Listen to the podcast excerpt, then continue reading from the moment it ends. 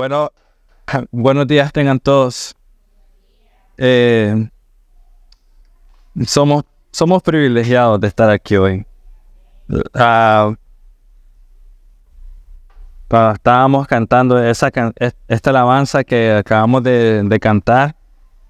La verdad es que una, es una de mis favoritas. Y todo lo que estaban ustedes cantando, diciendo, yo, yo siempre, siempre, o sea, Pienso cuando estamos, la última vez que hicimos una fogata en nuestra casa, pienso, cantamos esa misma canción y poder decir que vamos a clamar y gritar con todas nuestras fuerzas que el Señor, ¿quién es Él? Hermanos, yo les ruego, les suplico que recuerden constantemente quién es el Señor, ¿sí? O sea, es necesario recordar constantemente quién es el Señor, porque fácil, fácil, fácil, bajamos la guardia, fácil, nos deprimimos, fácil, creemos una mentira. Mira, tú fácil, fácil, puedes encontrar la razón más tonta para no estar aquí en la iglesia y cantar como acabamos de cantar, alabar al Señor como lo acabamos de hacer. Puedes encontrarlo. O sea, y para ti va a ser la razón más importante del mundo, pero al final es tonta porque, o sea, ustedes se sintieron como, como el Espíritu Santo, ¿no? Dirigiendo y diciendo, cantaremos, aleluya, y gritarlos de la montaña. O sea, comparar eso versus quedarme en la casa, eh, somos tontos. Por eso es un gran privilegio que estemos aquí hoy. Eh, vamos a estar en Génesis 45. Ya vamos a terminar eh, el libro de Génesis, ya vamos a terminar esta historia de José que ha sido maravillosa realmente. Lo que viene ahorita es como un paréntesis después de, eh, después de que ya estamos en el mero clímax.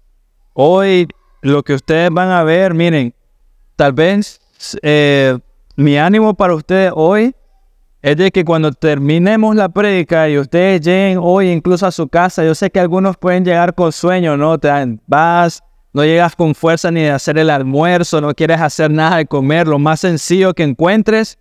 Eh, pero te, te, animo, te ruego que después encuentres un tiempo hoy y releas Génesis 45, estos primeros 15 versículos, porque vamos a ver, debes de preguntarte, realmente has perdonado. Mira, y, yo te tengo, voy a comenzar con un pequeño testimonio, no, no, no lo hago, no es así, hoy es estrictamente para la palabra de Dios, estrictamente, no mi vida. Pero ahorita yo solamente recuerdo la primera vez que, que entendí que yo tenía que perdonar a mi padre, la primera vez que yo entendí eso. O sea, mi padre literal, o sea, abandonó a mi familia cuando yo tenía dos años. Yo nunca entendí eso. Para mí es como el mundo te lo pinta hoy, ¿no? Era la mejor decisión que debíamos de tomar porque te amamos, hijo. No queríamos que vieras todos estos problemas. Te amamos. Entonces nos separamos porque te amamos. Ah, no tiene sentido. Tuve a mi primer hijo, Santiago.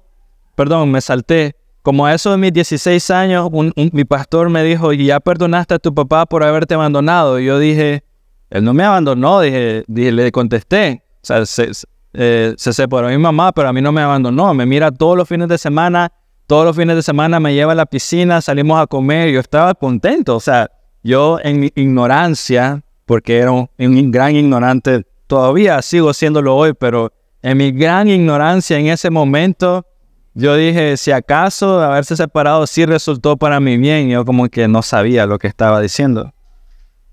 Nació mi hijo Santiago, mi hijo casi se muere, eh, y recuerdo que mi esposa, Dios siempre ha ocupado a mi esposa para revelarme cosas que yo no veo ni, entiendo. Y de repente salió esta conversación de cuando mi papá nos, abandonó mi familia, entonces yo dije, sí, yo tenía más o menos dos años, según entiendo, cuando mi papá dejó la casa. Y mi esposa, en esa sabiduría que Dios le da, inmediatamente volteó a ver a mi hijo Santiago y dijo, ah, estaba como Santiago. Y entonces en ese momento mi mundo se me vino abajo. O sea, yo dije, o sea, yo, y lo, lo recuerdo muy bien, pasó hace seis años, pero lo recuerdo muy bien. yo en ese momento miré a mi hijo y yo dije, ¿cómo se pudo ir de mi casa mi papá? ¿Cómo me pudo dejar? O sea, eso es lo primero que pensé. ¿Cómo se atrevió? Esa es la primera vez en, no me acuerdo qué edad tenía, pero no sé, yo andaba como por 25 años en ese momento. O sea, a esa altura del partido yo entender que tenía que perdonar a mi padre. Ya había fallecido a esas alturas mi padre, tenía año y ocho meses de haber fallecido. Y entonces yo dije, wow, ¿hasta qué momento entendí que debía perdonar a mi padre por haber abandonado mi casa? Haberme dejado y haber abandonado a mi madre. Entonces, por eso es la pregunta de hoy, ¿verdaderamente has perdonado? O sea, es importante. O sea, yo en ese momento que miré a mi hijo, fue la primera vez en toda mi vida que yo me sentí abandonado por mi padre. Nunca lo había sentido hasta ese momento, nunca lo había entendido. Ah, y cualquiera de ustedes o yo podría ocupar esa esta pequeña historia que les acabo de contar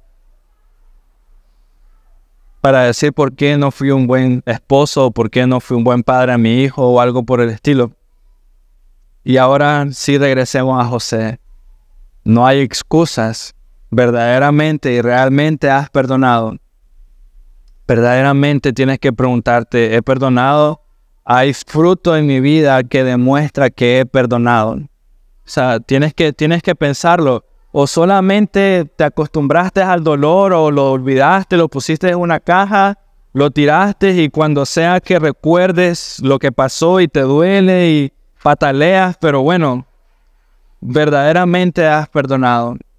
Realmente has perdonado a aquel. O sea, fácil. Mira, yo me acuerdo hace dos años hicimos eh, así una como encuesta en la iglesia yo preguntaba, ¿cuántos de ustedes crecieron con sus padres? Y 90%, ninguno. 10% de, todas las personas, 2, 3, sí, crecí con mis papás, todavía están juntos, es un gran regalo, pero la mayoría en alguna manera hemos sido abandonados, de alguna manera. Eh, y Dios, vamos a ver, o estamos viendo cómo se encarga de, agarrar tu corazón en ese momento, mostrarte el dolor real y genuino que hay y en ese momento entregárselo al Señor. Ponerlo, agarrarlo y, decirle, Señor, haz con ello como te plazca y Él se encarga de dar un fruto. Entonces, de nuevo, al final del sermón, te, te, te ruego, te suplico, regresa a tu casa, lee estos primeros 15 versículos y léelo pensando en esta es una estructura de cómo se debe ver eh, un, corazón que ha perdonado. O sea, ese es mi ánimo. Reléelo y mira las evidencias que hay en la vida de José de alguien que ha perdonado. Entonces, eh, oremos. Señor, pues gracias por la forma de cómo iniciamos hoy. Padre, te ruego, te suplico, Señor, abre nuestro ojo a la necesidad, Dios. Es una necesidad tan grande, Dios, de perdonar, de, no, no solamente dejar el pasado atrás, sino que genuinamente, Señor, perdonar, que este corazón verdaderamente sea libre de todo dolor, del miedo, de la amargura, del enojo, Señor, del abandono y recordar, Señor, y creer con todo mi corazón de que todas las cosas oran para el bien de tu Hijo, Señor absolutamente todo. Todo lo malo, el abandono de mi propio Padre, Señor, obró para bien porque me trajo a ti, Señor. Me enseñó a depender completamente en ti, Dios. Me enseñó a vivir para ti, Padre. Y, y cada cosa, cada detalle de nuestra vida, qué maravilloso y qué descanso poder reconocer que tú tienes control. Así que Dios, te suplico por hoy, por la prédica de hoy, que podamos perdonar, Señor, genuinamente. Oh, Dios, que podamos otorgar, otorgar perdón, Dios, tener la iniciativa y hacerlo. Danos el valor, el coraje, Señor, para vivir para ti, Dios, y ya no vivir moldeados por nuestro pasado, Señor. Amén. Eh, vamos a ver 15 versículos nada más. Dice versículo 1 de Génesis 45. José ya no pudo contenerse delante de todos los que estaban junto a él y exclamó, hagan salir a todos de mi lado. Y no había nadie con él cuando José, eh, cuando José se dio a conocer a sus hermanos. Lloró tan fuerte que lo oyeron los egipcios y la casa de Faraón se enteró de ello. José dijo a sus hermanos, yo soy José, ¿vive todavía mi padre? Pero sus hermanos no podían contestarle porque estaban atónitos delante de él. Y José dijo a sus hermanos, acérquense ahora a mí. Y ellos se acercaron y él les dijo, yo soy su hermano José, a quien ustedes vendieron a Egipto. Ahora pues, no se entristezcan ni les pese el haberme vendido aquí, pues para preservar vidas me envió Dios delante de ustedes, para que en estos dos años ha habido hambre en la tierra y todavía quedan otros cinco años en los cuales no habrá ni siembra ni ciega. Dios me envió delante de ustedes para preservarles un remanente en la tierra y para guardarlos con vida mediante una, una gran liberación. Ahora pues no fueron ustedes los que me enviaron aquí, sino Dios. Él me ha puesto por padre de Faraón y señor de toda su casa y gobernador sobre toda la tierra de Egipto. Dense prisa y suban a donde mi padre y díganle, así dice tu hijo José, Dios me ha hecho señor de todo Egipto, ven a mí, no te demores. Y habitarás en tierra de Gosén y estarás cerca de mí, tú y tus hijos y los hijos de tus hijos, tus ovejas y tus vacas y todo lo que tienes ahí proveeré también para ti, pues aún quedan cinco años de hambre, para que no caigas en la miseria tú, ni tu casa, ni todo lo que tienes. Y ahora los ojos de ustedes y los ojos de mi hermano Benjamín ven que es mi boca la que les habla. Notifiquen pues a mi padre toda mi gloria en Egipto y todo lo que han visto desde dense prisa y traigan aquí a mi padre. Entonces se echó sobre el cuello de su hermano Benjamín y lloró, y Benjamín también lloró sobre su cuello y besó a todos sus hermanos y lloró sobre ellos. Después sus hermanos hablaron con él. Mucho llanto, mucho llanto, pero del bueno. Entonces, finalmente, a José estaba tan lleno de emociones en su corazón que no aguantó. Eh, él había reprimido probablemente su corazón por tanto tiempo, el amor hacia su padre, a sus hermanos, y se derramó con toda libertad delante de, todos sus hermanos. Se derramó y lo hace en el momento menos esperado y la manera menos esperada también. Eh, José nos enseña que con estas acciones que él no había guardado ningún tipo de rencor, no había odio. Y ahí es donde yo te digo, relee, relee estos versículos. No había venganza en su mente, no, no, o sea, es cierto, digamos que hizo un plan macabro, pero era para conocer el corazón genuino de ellos. Pero no había venganza o maldad de él hacia sus hermanos. En todo momento él estuvo cuidando de ellos, a pesar de todas las cosas, siempre envió alimento para su padre y toda la familia la primera vez, la segunda vez igual iban con la misma cantidad de alimentos y al final vemos que les dice, vénganse, aquí no van a tener problemas. Vemos algunos detalles que tiene José con sus hermanos. Y esto es interesante, mira, de nuevo, mira el orden, cómo él está cuidando. Este, e, este José dirigiéndose completamente a sus hermanos y mira cómo él cuida el corazón de ellos primero Él ordena a todo mundo que se vaya. O sea, antes de, caer en llanto y de llorar y decir lo que va a decir, le dice a todo mundo, váyanse, a todos sus sirvientes que se vayan. Y quiero que tengas cuidado, no pienses que Él le ordena a todo mundo que se vaya porque Él tenía pena de lo que iba a suceder, no quería que los sirvientes lo vieran llorando, no pienses así, no, no tiene nada que ver. Ah, y no, no creo que no es porque sentía vergüenza o porque tuviera pena de que le vieran llorar, no porque tuviera pena de sus hermanos, nada de eso, sino que tampoco era que quería esconder sus sentimientos hacia ellos, sino más bien que José es muy considerado con ellos. Imagínate qué hubiera pasado, mira lo que dice, eh, en el versículo 3 dice, yo soy José, vive todavía mi padre, pero su hermana no, le, no quedaron atónitos. José dijo a sus hermanos, acérquense ahora a mí. Y eh, ellos se acercaron y dijo, yo soy su hermano José, quien ustedes vendieron a Egipto. Entonces imagínate que José hubiera dicho eso y sus sirvientes hubieran escuchado esto. ¿Qué crees que hubiera pasado con, con los sirvientes? ¿Cómo? Ustedes son los traicioneros que hicieron esto con mi amo.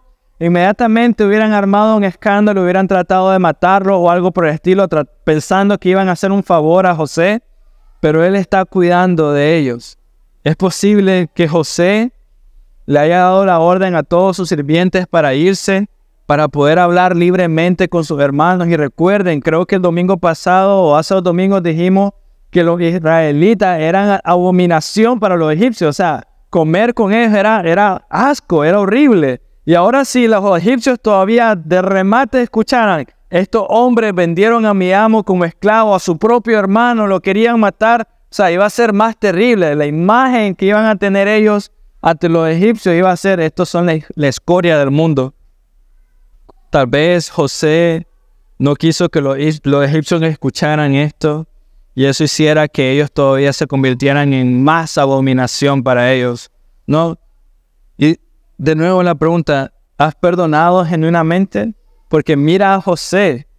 O sea, mira a José, está teniendo ese cuidado con ellos, está, está cuidando el corazón de cada uno de ellos. Así que podemos ver que los testigos fueron eliminados y sin otra razón que la de poder consolar más libremente a sus hermanos. O sea, José se iba a encargar de asegurarse de que ellos entendieran, hermanos, yo les he perdonado. Y, se iba a asegurar de quitar todas las distracciones que pudieran haber para que ellos se concentraran solamente en Él y poder consolar más libremente a sus hermanos. José no quiso exponer el crimen de sus hermanos cuando se encerró a solas, eh, cuando se encerró a solas con ellos. José, mira, no escuchas ningún tipo de amargura de él, no escuchas ningún reclamo, no es como que váyanse todos ustedes, déjenme solo con ellos, yo los voy a hacer pagar, yo les voy a decir la verdad en su cara, quiero que se vayan porque no quiero que nadie me escuche todas las barbaridades que les voy a decir. No fue nada de eso, sino más bien que fue cuidado el corazón de ellos. Les dio el consuelo que tanto necesitaban. Los consoló. O sea, es interesante. En el matrimonio normalmente te alejas de tus hijos. Mira, o sea, esto es interesante. Pero te alejas, no quieres que tus hijos te escuchen, te escuchen discutir. Eso es, es sabio, está bien que no te vean discutir, pero te ven reconciliándote. Este hombre está haciendo todo lo necesario para que sus hermanos supieran de que yo le he perdonado. Estas muestras de afecto no fueron pequeñas. El llanto que emitió José fue tan grande que toda la casa de Faraón se dio cuenta. O sea, y, eso es como un pequeño, un pequeño detalle. Probablemente significa que José vivía en el mismo palacio que el Faraón. O sea, el Faraón estaba por aquí, digamos que en la casa de huéspedes estaba José. Allí estaba haciendo escena todo lo que estamos viendo. Eh, y te he de preguntar, ¿Por qué razón lloró José? O sea, ya más o menos hemos dado la respuesta. Pero te pregunto, solo con ver estos versículos, él arrancó en llanto y dijo, eh, soy yo, su hermano. O sea, mira, hagan, eh, háganse a todos de mi lado, dice él. Lloró tan fuerte que lo llenaron los egipcios y la casa y dijo a sus hermanos, yo soy José, vive todavía mi padre, pero sus hermanos no creyeron. Y luego, yo soy su hermano, mira cómo, o sea, cómo cómo se introduce, ¿no? No es como yo soy el, el a, que ustedes odiaban, no, no comienza así, yo, yo soy su hermano. O sea, él, él está hablando ya como que unidad, ¿no? Entonces te pregunto, ¿por qué razón lloró? Lloró porque no aguantó el enojo. Tal vez, no sé si a ustedes les pasa, a mi esposa sí le sucede. Cuando mi, mi esposa está enojadísima, pero enojadísima, llora. O, sea, te dice todo, pero llora. Entonces, no sé si a ustedes les pasa, pero miran ustedes a José así. Estaba llorando de enojo. Estaba llorando de odio. Estaba llorando de, de no los aguanto, no los quiero ver delante de mí. Más bien estaba llorando por un amor que no podía ser contenido. Verdaderamente has perdonado. Sus hermanos no le han dicho perdónanos, José. No, no han dicho nada. O sea, eso es lo que a mí me sorprende. No han dicho absolutamente nada. Pero este hombre ya está llorando porque quiere, anhela. Él tenía amor por aquellos quienes lo habían vendido y aquellos a quienes lo dieron por muerto. Piénsalo muy bien. Verdaderamente has perdonado. Han pasado, José pasó 13 años en esclavitud, en prisión, y a pesar, y, y pasó separado en toda su vida 22 años de su padre y de toda su familia. Separado 22 años de todos ellos, por culpa de estos hombres que él tiene delante de él. Y aún así, mis hermanos, José no tenía amargura, sino que inmediatamente amó y perdonó a su hermano. 22 años separados de su padre, de no poder ir a ver la tumba de su madre, si ustedes quieren pensarlo así. No, ni siquiera de poderse despedir de ella cuando falleció. Y este hombre no tenía amargura en su corazón. Soy yo, su hermano, el que ustedes vendieron como esclavo. José no tenía amargura. Y pensemos un poco en los hermanos. Miren, versículo 3 dice, José dijo a sus hermanos, yo soy José, vive todavía mi padre, pero sus hermanos no podían contestarle porque estaban atónitos delante de él. Cuando les dijo su nombre, seguramente se aterrorizaron. O sea, hasta el momento él conocían a este hombre como Safnat Panea, ¿no? El nombre egipcio. Y luego de repente él comienza a hablar en hebreo y les dice, yo soy José, vive todavía mi padre hablando él, ya no está ocupando un intérprete, ahora es él. Ahí hubo mucha revelación, siempre, ellos dijeron, siempre nos entendió. Solamente se aterrorizaron en gran manera. Piénsalo, si antes tenían miedo de Sabnat Panea porque él era el señor de Egipto, ahora que se dan cuenta que el señor de Egipto era José, ¿Qué crees que sintió su corazón? Temor. Ellos probablemente solo miraron la muerte delante de... O sea, era como que estamos mal. El alma se les pudo haber ido del cuerpo. Mira, si antes tenían temor en la tierra porque creían que eran ladrones, ahora imagínate, ahora saben que son asesinos. Sin embargo, cuando José lo ve así con miedo, ¿qué hizo José? ¿Qué haces tú, no? Estás en una discusión, en una pelea, y de repente miras que aquí ya gané. No, porque, o sea, ya saben que ellos son los que están mal. Aquí ya gané la pelea. Ya puedo decir lo que yo quiera decir. ¿No? O sea, ¿qué haces tú? ¿Y qué hace José? José toma la iniciativa y se esfuerza para calmar, calmar, consolar el alma de sus hermanos. Ellos tenían temor y él toma, él toma la iniciativa de consolar el alma de sus hermanos. Mira, y es interesante porque yo no, yo no soy así. Y cuando digo has perdonado genuinamente es en dos vías, ¿no? Has perdonado el pecado que han hecho en contra tuya y si verdaderamente has perdonado a aquel que, me explico, o sea, tomar la iniciativa como José de perdonar. Mira, tienen ustedes ahorita una imagen en, sus cabezas, ¿no? Ellos están aterrorizados. O sea, 11, 11 hombres, bueno, menos Benjamín. Benjamín es el único que estar como sorprendido, pero sin miedo. Pero estos hombres diciendo, ya morimos todos, aquí no salimos. Ah, digamos que tú eres un testigo, tú estás ahí y de repente miras, ah, y para mí sería como una respuesta tal vez obvia, pero tú eres un testigo y miras todos con temor y de repente miras que uno sale corriendo, o sea, patitas para qué las quiero, si no me muevo este hombre me va a matar, no, es lo primero que viene a tu mente. Y tú estás viendo y este hombre sale corriendo, ¿qué le dirías? O sea, tú eres testigo, ¿qué le dirías? No lo tratarías de alcanzar y no le dirías, no corras. Quédate en su presencia, no tengas miedo. O sea, nosotros sabemos lo que viene. Él no sabe, ¿no? Rubén, el mayor, no sabe lo que viene, ni Simeón, ninguno de ellos. Pero digamos que tú eres testigo, le dirías, te pregunto en serio, no le dirías, no corras, Rubén, no corras, Simeón, quédate, te, te lo aseguro, confía en el Señor, no tengas miedo, quédate en la presencia de José. Se lo diría, ¿no? O por lo menos tratarías.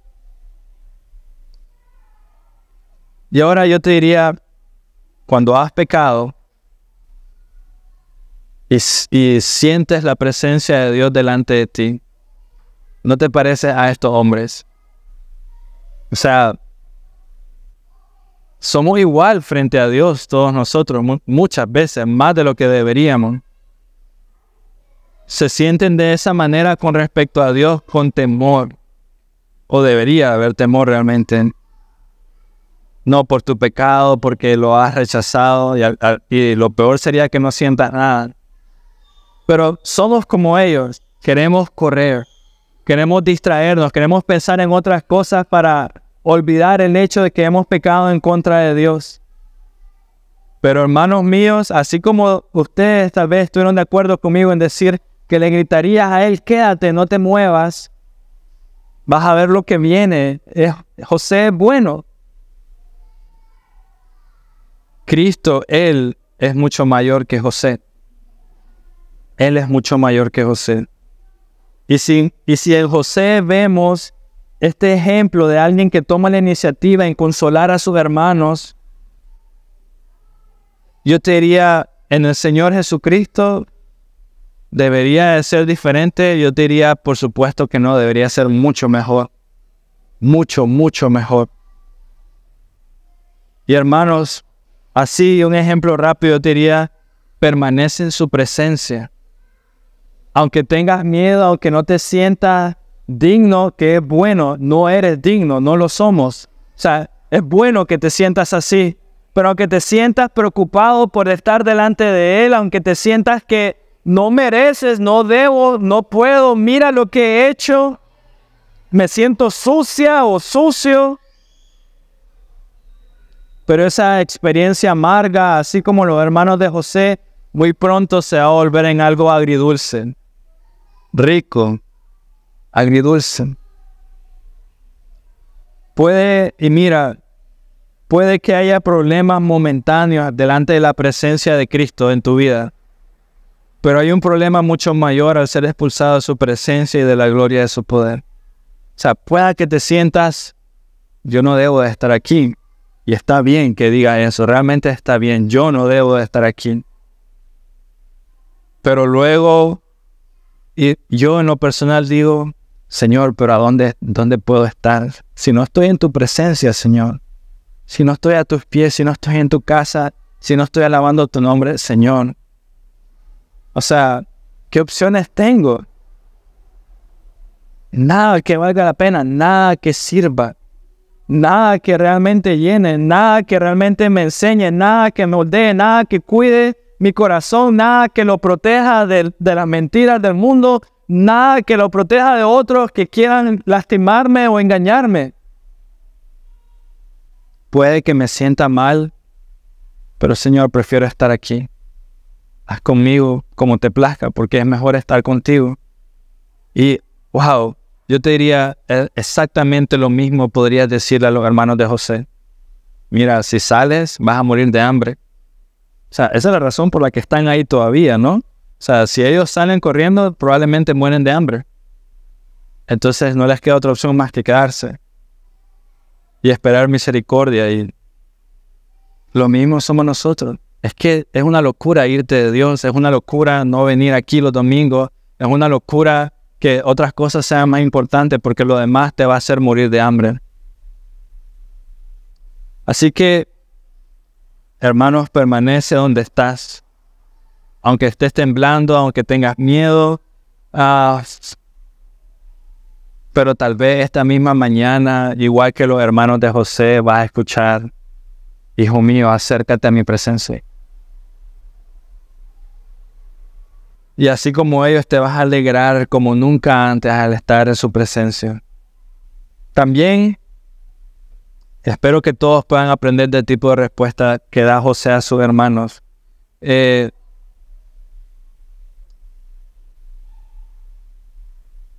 es el tipo de respuesta que debemos de imitar nosotros con aquellos que han pecado en contra de nosotros y se han arrepentido genuinamente por su pecado. Mira, José no viene y no les restriega el pecado a ellos, o sea, no, realmente no está, ¿cómo decirlo? No está humillando a ninguno de sus hermanos por haber actuado de esa manera. No está una y otra vez remojando el pecado. O sea, es más, los que, los que traen a luz el pecado más adelante son los propios hermanos. Tenían miedo, pero José en ese momento perdonó y ya nunca más volvió a tocar del tema. No recuerdas en el futuro, o sea, lo que ellos hicieron, José no lo hace. Mira cómo ha perdonado este hombre. Él perdona y extiende la gracia que tantos necesitan para consolar sus almas. Verdaderamente has perdonado. Perdonas, no recuerdas, no remojas y extiendes la gracia que necesita la persona que pecó en contra de ti para consolar su alma. Y eso es lo que aprendemos en los versículos 4 en adelante. Mira, versículo 4 dice, yo, y José dijo a sus hermanos, acérquense ahora a mí. Acérquense. O sea, mira la iniciativa que él tiene. Y, esa frase, o sea, desborda de, amor. Eh, no, es como que acérquense, aquí tengo un cuchillo detrás para cuando me abracen. Acérquense ahora a mí. Quería un abrazo. O sea, más adelante quería agarrar a Benjamín, besarlo, llorar con él agarrar a los otros hermanos, abrazarlos, besarlos, llorar con ellos, acérquense ahora a mí.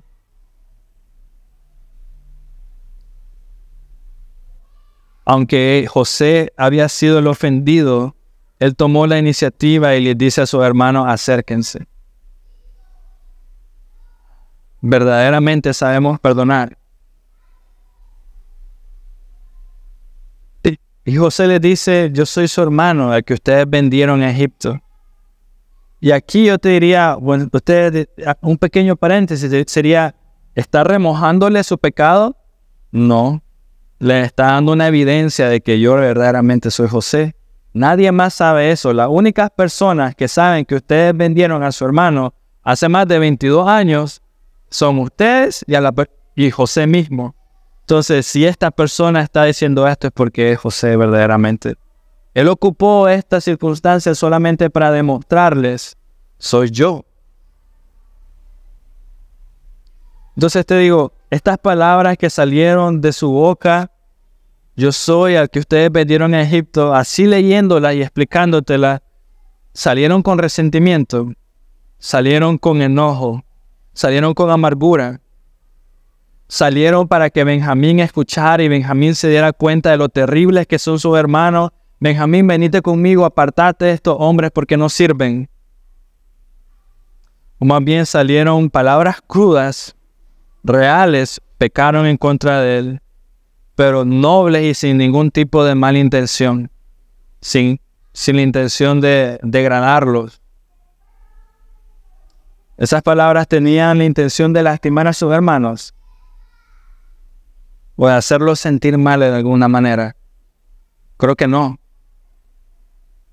Si José, siendo pecador, y escucha muy bien, siendo pecador, él fue capaz de responder de esta manera, de responder con amor y, no con odio a ellos, ante responder así ante aquellos quienes lo quisieron matar y que fueron tan descarados como para venderlo y no importar su futuro, José, ¿qué crees que tú escucharás de Dios?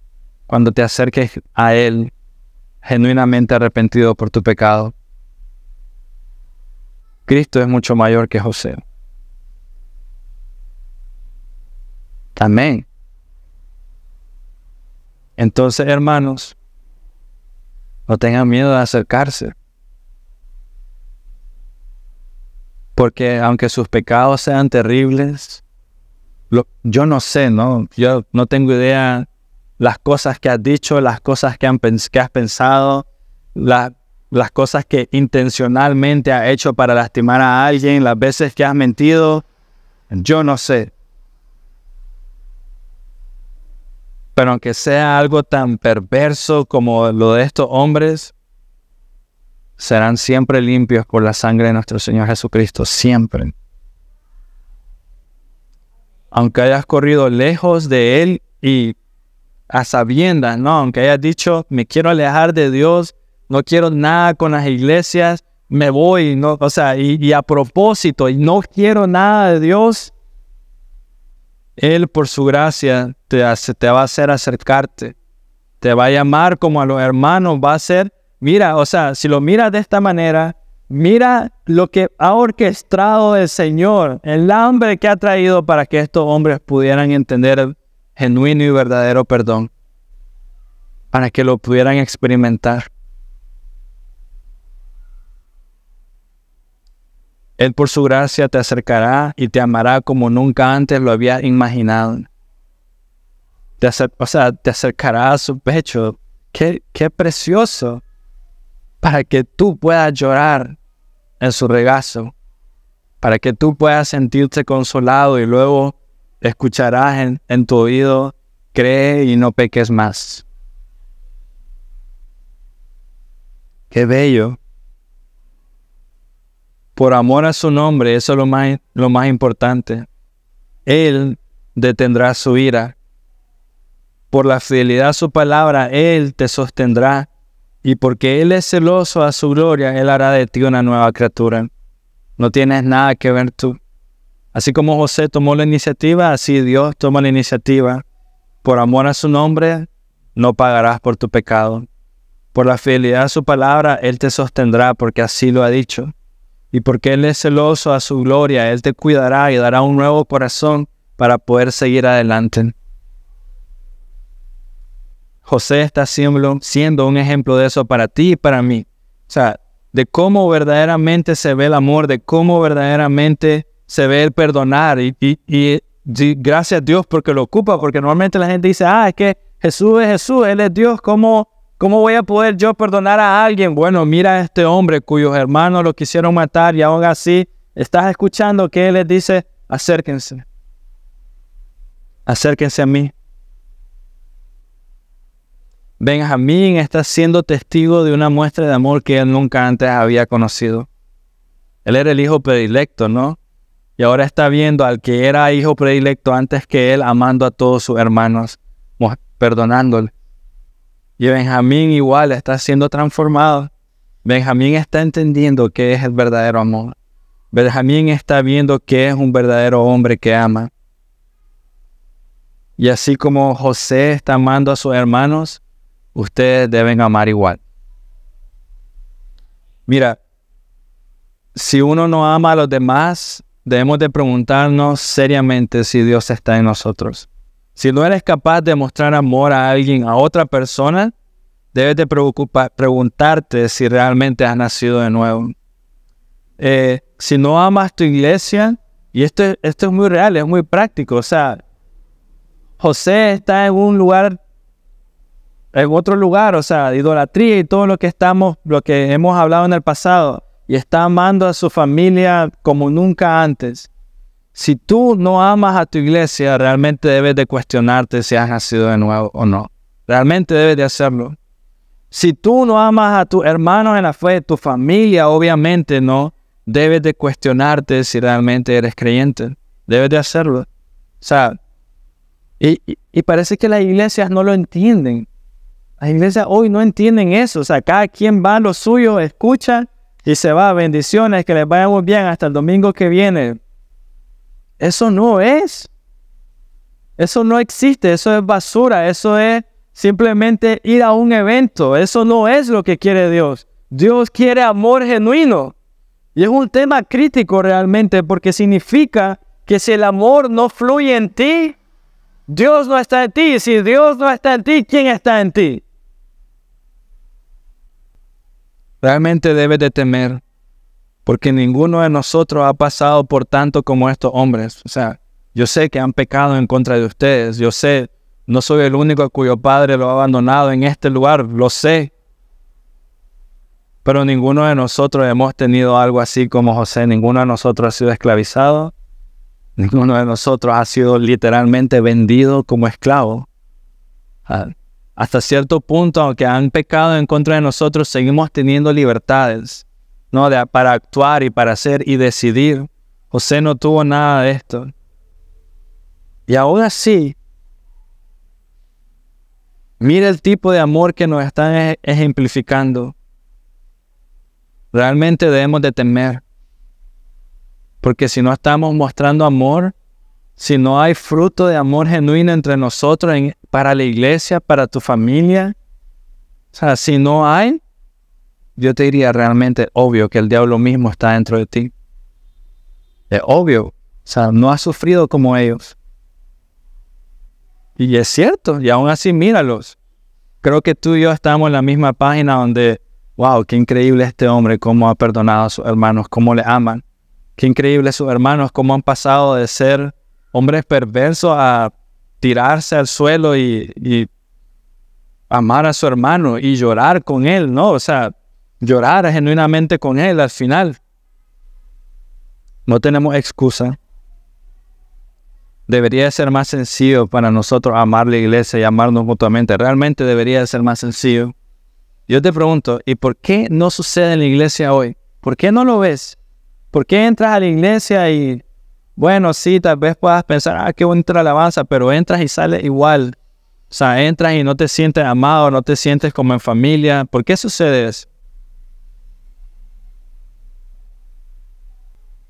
Si tú no anhelas lo mismo que estos hombres, o más todavía, si no quieres practicar lo mismo que sucede en tu vida, realmente debes de temer. Porque significa que hay mucho amor por ti mismo. Esa es una respuesta. ¿Por qué no sucede eso en iglesias? Porque se aman demasiado ellos mismos. Todo. El pastor iniciando. Seguro. Y por consiguiente el diablo mismo está en ese lugar. Y aquí es donde yo creo que no, lo, no se lo he dicho a ustedes como iglesia y quiero decírselo públicamente, perdónenme porque es algo que yo me he, me he quedado disfrutando para mí, pero no les he dicho. Pero yo miro que eso está pasando ya con esta iglesia. No sé si ustedes han notado, pero dos meses atrás eh, era como que terminábamos, recogíamos la silla, un poco de cafecito y todo el mundo se iba, pero ahora los últimos domingos, no sé si lo han notado, pero ustedes se están quedando y están platicando y hay más comunión y están...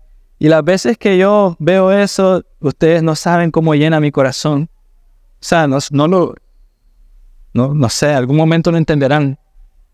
Pero no saben cómo llena mi corazón porque yo he dicho a mi esposa, por fin lo estamos viendo suceder. Por fin. Por fin esos rayitos de luz que es como que, ah, Señor, gracias. Sigan así, amando genuinamente, preocupándose por el otro y no pensando en ustedes.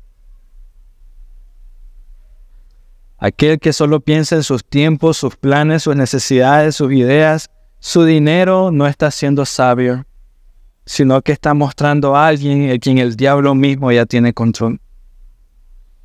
El diablo mismo y ahí, mis hermanos, aunque pequeña esta iglesia, yo te diría, ya es más bendecida que una que tenga mil miembros, si tú quieres pensarlo así, o, alguien que haga una campaña y llegan y, y no sucede nada. De eso se trata, de esto se trata, de estudiar la palabra, conocer al Señor, ser golpeado en la cara por ella y luego arrepentirte de tu pecado y luego amar a tu, a tu iglesia genuinamente, amar a tus hermanos. De eso se trata. Un cuerpo caminando en una sola dirección. No cada quien por su lado. Versículo 5. Ahora pues no se entristezcan ni les pese. Mire, sigue hablando él a ellos. O sea, él, hasta esta altura ellos no han dicho nada. O sea, yo no, entiendo cómo no miramos aquí y Judá cayó al suelo pidiendo perdón, perdóname José, perdóname José. O sea, no te quiero dejar de hablar hasta permitirte seguir hablando hasta que nos perdone. José sigue hablando. Y ahora pues no se entristezcan ni les pese el haberme vendido aquí. Pues para preservar vidas me envió Dios delante de ustedes. Ay, qué duro y bonito este ejemplo, porque enseña que debemos por todos los medios consolar a los que están abatidos. O sea, si ellos están afligidos por su pecado, José se iba a encargar de decirles, no se entristezcan, que no les pesen. Y es interesante esa palabra porque una persona perversa, como más o menos dije al inicio, usará este momento para decirles de todos a ellos, ¿no? Y luego viéndolo al otro lado, si de repente yo pequé en contra de José y José me está diciendo, ah, no se entristezcan ustedes, entonces, ah, bueno, entonces, hay fine, pues gracias José. Entonces también te das cuenta de ese tipo de persona, ¿no? Que no aprecia eh, lo que está sucediendo. Una persona en ese era, Dios tiene control, que Él se encargue del resultado, que Él haga lo que deba de hacer si Él quiere que yo deje de pecar, Él, él va a hacer lo necesario para que yo no siga así, pero me va a hacer parar, me va a hacer cambiar. Eso, te diría yo, solo revela la condición pecaminosa de tu corazón. Nada más. Pero alguien que tiene el corazón cargado por su pecado, que no soporta más lo que está sucediendo, escucha estas palabras y se echa a llorar. O sea, escucha el versículo 5 Ahora pues no se entristezca ni les pese el haberme vendido aquí, pues para preservar vida Dios me envió delante de ustedes. Eso revela cómo Él está cuidando y pensando a su hermano. Hemos visto que Dios por su providencia y poder puede sacar bien de algo malo. No, Dios por su providencia agarra algo malo como esto y hace algo muy bueno. Agarra a los perversos y de repente de una manera maravillosa hace transformar lo que era terrible y espantoso para uno y hace sacar algo bueno. Pero un verdadero penitente debería haberse afectado con dolor dentro de él cuando escucha de Dios palabras como las que hace José a sus hermanos. Un verdadero pecador penitente que escucha, no se entristezcan ni les pese haberme vendido aquí. El pecador inmediatamente dice, no lo merezco por mi maldad, no lo merezco. ¿Cómo me puedes decir eso? Perdóname, no merezco. La obra, hermanos, que Dios hace es completa. Cambia y transforma el corazón del penitente y continúa santificando el corazón del justo constantemente. O sea, lo que estamos viendo aquí es algo maravilloso. Dios ha transformado el corazón de José y Dios está transformando el corazón de los penitentes y los pecadores. La obra es completa, no es solo en uno. Y en este punto es muy importante que Dios sea el principal en tu vida. Si tú eres, o sea, digamos, tú eres, todos nosotros somos los José ahorita, todos hemos pecado en contra de Dios. Lo más importante en ese momento es que Dios sea lo principal en tu vida. ¿Por qué? Porque más adelante todos estos males que han experimentado, todos los pecados que han hecho en contra tuya, en contra de tu vida, todos los pecados que has cometido, van a querer perturbar tu mente, van a querer recordar, ¿te acuerdas en el pasado? ¿Te acuerdas esto? Y ahora te estás dando de santurrón o algo por el estilo. ¿Te acuerdas cuando hacías esto? Y ahora van a, van a, a salir. O sea, van a cavar un hoyo de la tumba donde estaban y van a querer ponerte una trampa. Pero si Dios se convierte en el mayor tesoro que tienes, si Él se vuelve lo más importante en tu vida, el hecho que escuchaste de su palabra, de su boca misma, acércate a mí. Entonces todas esas cosas se vuelven absurdas. O sea, cuando empiezan a, salir de su tumba todas estas ideas, dicen, ¿te acuerdas en el pasado? Primera palabra va a ser, es cierto, fui tonto en ese tiempo, pero ahora Dios me tiene en sus manos. Carecen de valor porque ahora sabes que Dios es más grande y maravilloso. Déjame darte un ejemplo.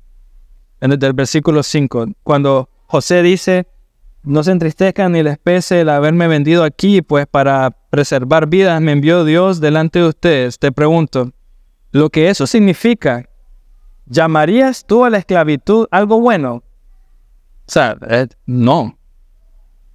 ¿Llamarías al exilio forzado de tu propia familia algo bueno? Pero José lo creía así. No les pese. Dios quiso esto. Dios quiso que yo fuera esclavo. Dios quiso no que yo no tuviera derecho. Dios quiso que yo estuviera en el calabozo. Dios seguía trabajando en el corazón de José. Dios me envió delante de ustedes para preservar vidas. Y así como dando a entender, fue la buena, perfecta y amorosa mano de Dios quien me puso aquí. Fue la buena, perfecta y amorosa mano de Dios quien me hizo pasar por el, calabozo. Fue la buena, perfecta y amorosa mano de Dios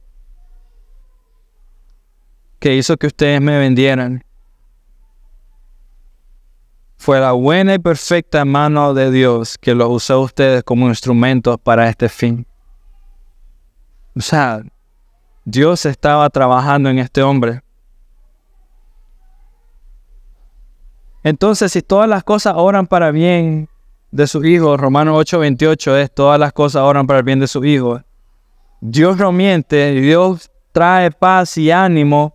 Debería de consolarte el saber esto, incluso si tu circunstancia actual es difícil, incluso si no sabes qué va a suceder mañana, incluso si en este momento te sientes hasta el cuello, o sea, estresado, incluso si todo eso está pasando, la historia que estamos viendo ahorita nos enseña que independientemente de eso, todo alcanzará el propósito bueno y eterno y excelente de Dios. Y Dios está usando eso, no solo para transformar tu corazón, sino el corazón de todos los que te rodean.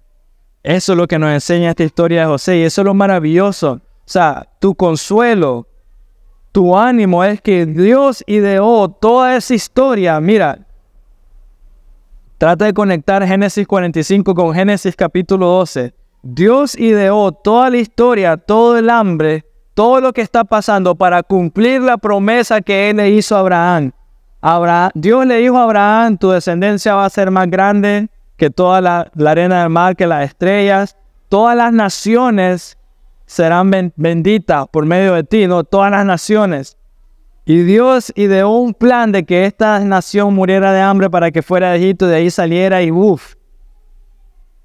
Y en ese momento tú puedes decir, el sufrimiento que estoy pasando, si es en Cristo, va a generar algo mucho más grande de lo que yo puedo pensar o imaginar. El sufrimiento separado de Él simplemente muestra tu terco corazón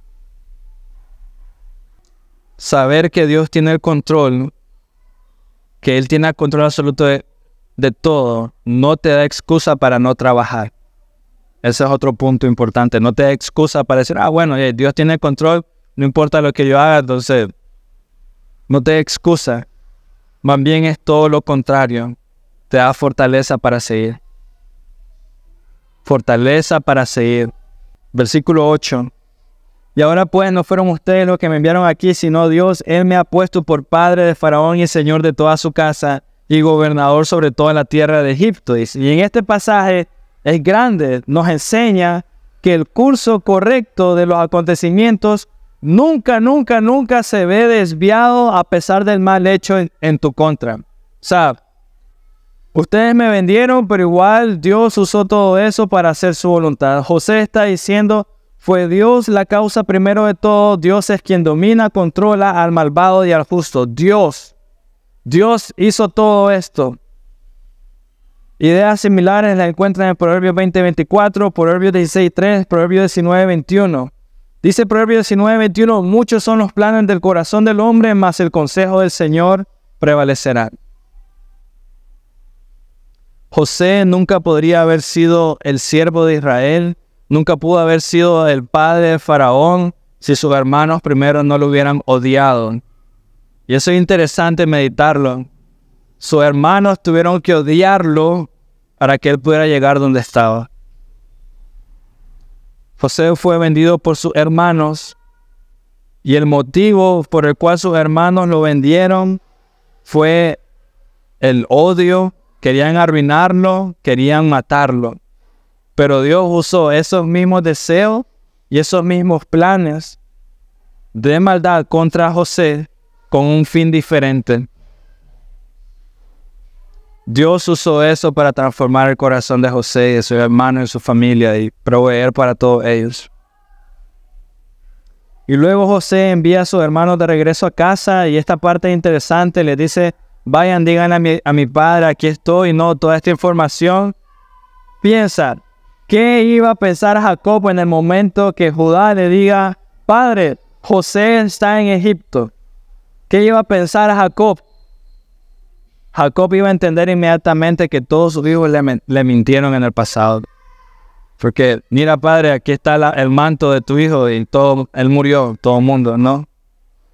Y ustedes dirán, bueno, tal vez no, tal vez, o sea, pudieron haber dicho, eh, mira, nos dimos cuenta, una sorpresa, José está vivo y está en Egipto y es no, no podían hacerlo. ¿Saben por qué?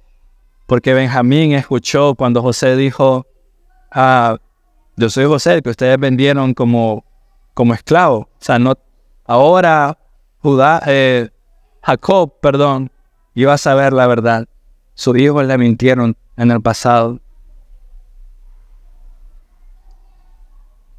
Y esto, hermano, nos enseña algo interesante. Verdaderamente es maravilloso lo que Dios hace cuando hay arrepentimiento genuino. Todos los males son verdaderamente disipados. Los malos deseos, todo el enojo, todo el miedo, solo queda como un recuerdo para ellos. Porque mira, es interesante, ellos van donde su padre, les dicen absolutamente todo, su padre regresa y su padre nunca les dice, ustedes qué barbaridad, enojo contra ellos o algo. O sea, ¿cómo pudo haber permitido que Benjamín fuera como ustedes? No escuchamos nada de eso, no hay enojo de Judá contra todos sus hermanos, no hay reclamo, ahora no hay a Judá no le dice, ahora lo quiero menos. No, no hay nada de eso.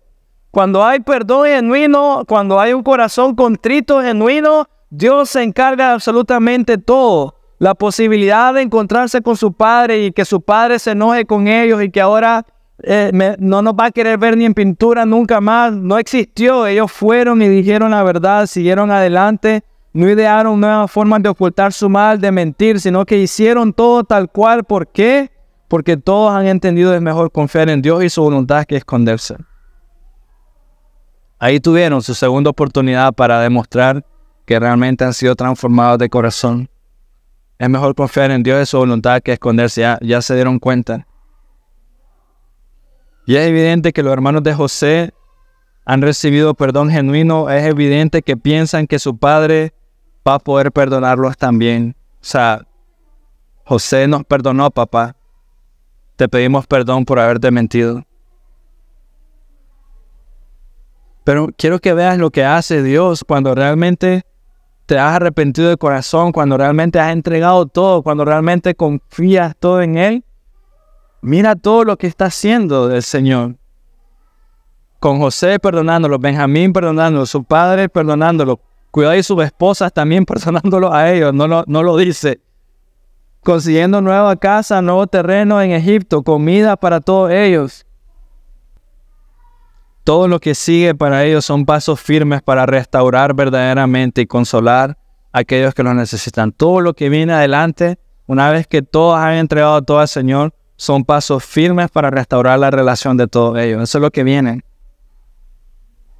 Versículos 12 al 15, miramos que todos se echan a llorar el uno al otro, José habla a sus hermanos en su lengua, habiendo, habiendo sacado a todos sus su sirvientes. Comienza, habla con ellos con su propio idioma.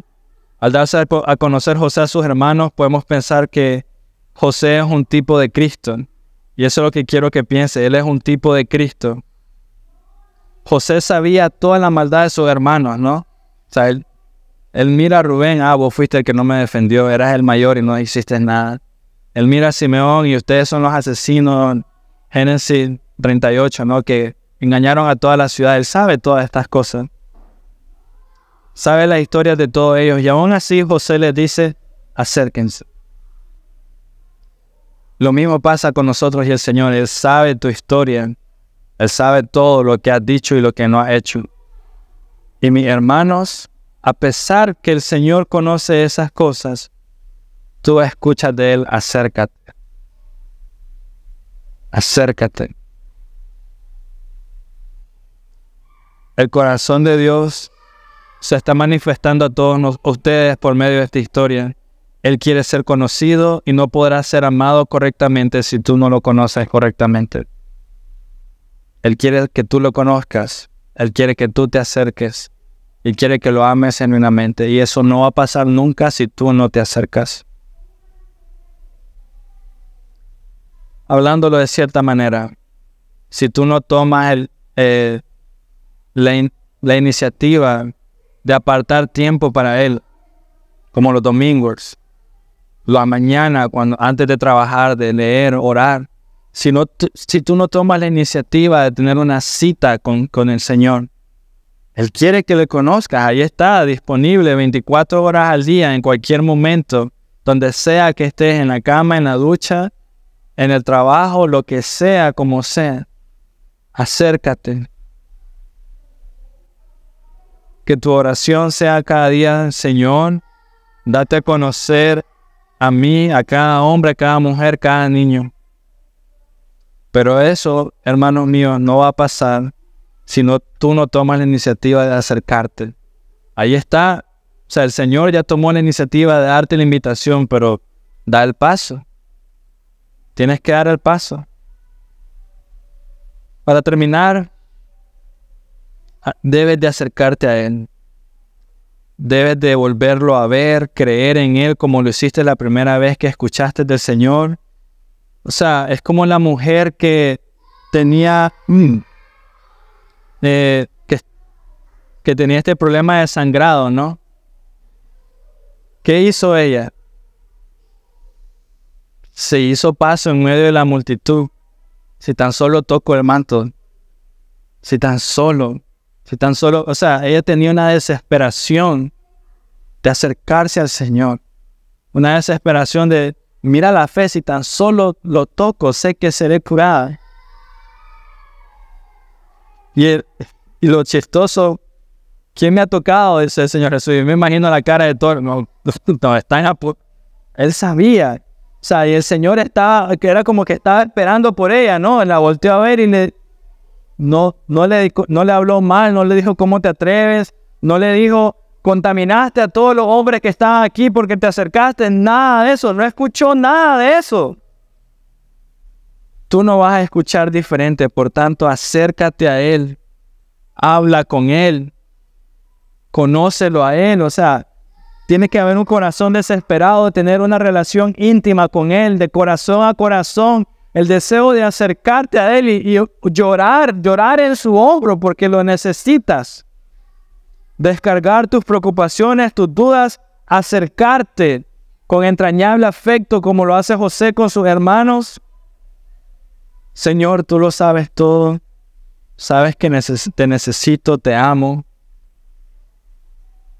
Así que yo te diría, hermanos, ve ahora que a eso es lo que Él te invita y, hazlo. Acércate. Y para terminar, Romanos 5 del 8 al 10. De nuevo, recuerda tu tarea. Regresa a tu casa, lee todo Génesis 45 y piénsalo como en un proceso que te enseñe para poder practicar el perdón, el perdonar a otro. O sea, de ahora en adelante, tu trabajo es cada vez que, te, que alguien peque en contra de ti, regresar a este versículo de Génesis 45 y recordar y, decirle a la otra persona, acércate, te puedo abrazar, puedo llorar contigo, quiero perdonarte. Romanos 5 del 8 al 10 dice, pero Dios, pero Dios demuestra su amor para con nosotros en que siendo aún pecadores, Cristo murió por nosotros. Se parece mucho a lo que está pasando. Éramos los hermanos eran pecadores, José igual. Cristo murió por nosotros. Entonces mucho más, habiendo sido ahora justificados por su sangre, seremos salvos de la ira de Dios por medio de él. Porque si cuando éramos enemigos fuimos reconciliados con Dios por la muerte de su Hijo, mucho más, habiendo sido reconciliados, seremos salvos por su vida. Y no solo esto, sino que también nos gloriamos en Dios por medio de nuestro Señor Jesucristo, por quien ahora hemos recibido la reconciliación. Reconciliación. Reconciliación. ¿Cómo vas a recibir reconciliación si no te acercas? Acércate. Acércate, acércate, acércate. Eso es lo que tienes que hacer. Acércate. Tírate a su, a, su, a su pecho, tírate a su espalda. No lo dejes ir hasta que escuches tus pecados han sido perdonados. No peques más. Y luego entre nosotros debe ser igual. Acercarnos. Miren, cada vez que termina cada iglesia, la iglesia, de nuevo les digo, ha sido un refrigerio para mi corazón verlos saludarse. Así que sean así, mis hermanos. Sigan así, sigan orando porque verdaderamente podamos crecer como una iglesia sana que se ama genuinamente, que se ama y que anhela verdaderamente reconciliación entre unos y otros que anhela conocerse, que anhela crecer así. O sea, va a ser un... Eso va a traer tantas bendiciones para ustedes, para mí. Va a hacer crecer esta iglesia como nunca antes. Por eso es que ha tomado tanto tiempo. Porque lo estamos haciendo por la misericordia de Dios a la manera de Dios. Si fuera la manera del mundo, créanme que ya estuviéramos llenos. Ya estuviéramos llenos.